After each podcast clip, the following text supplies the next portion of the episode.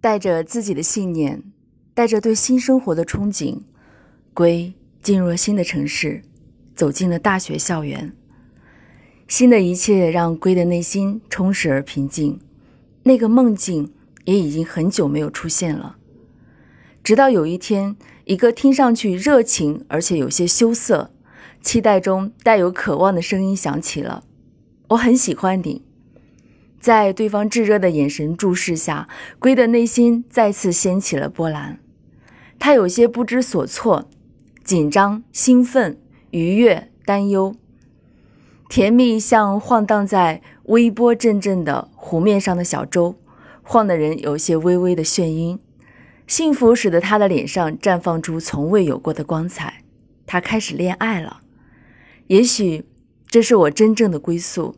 他幸福地告诉自己，男孩是那么体贴，那么关心他，对他的每一个需要、每一份情绪都是那么的在意。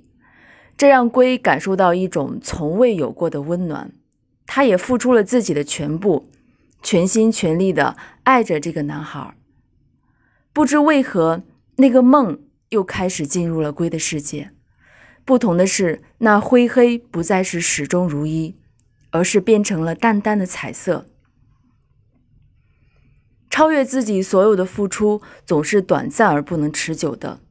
激情褪去了，真正浮现出来的更多的是需求。两人都开始抱怨对方给予自己的太少，对方太不了解自己。这段恋情留下的仅仅是回忆，因为恐惧与防御总是偷袭龟的心灵，让他无法完全信任对方，并且归讨厌对方那有条件的爱。其实，这个世界上基于同样的原因，随风飘逝的爱又何止他们两个？虽然拥有着不同的成长经历，但内在却充斥着同样的恐惧。我害怕，怕让真实的需求跳出来伤害现在的生活。我无法面对，无法承受内心那种隐隐的伤痛与强烈的需求。我害怕，怕认真思考情感断裂的原因，并去面对。宁愿经历一段又一段不明不白的激情，然后去承受激情之后的孤寂。我害怕，怕付出真情去确定这份爱的时候，却换来更多的是伤害和更多的冷漠与敷衍。我害怕，怕画亮那根家的火柴，却终日处在怕熄灭的惶惶不安中，而又要用理性来保持平静的状态。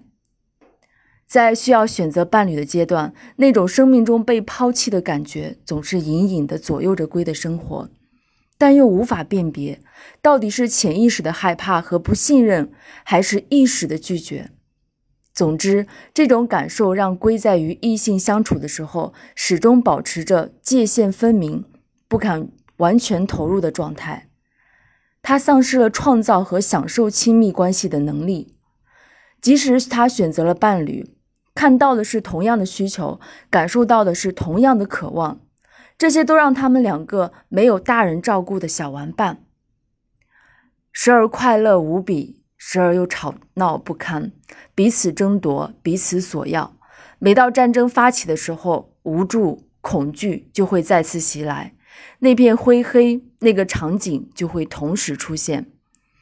龟终于厌倦了这种没有色彩的生活，他决定寻求改变。他要知道自己是谁。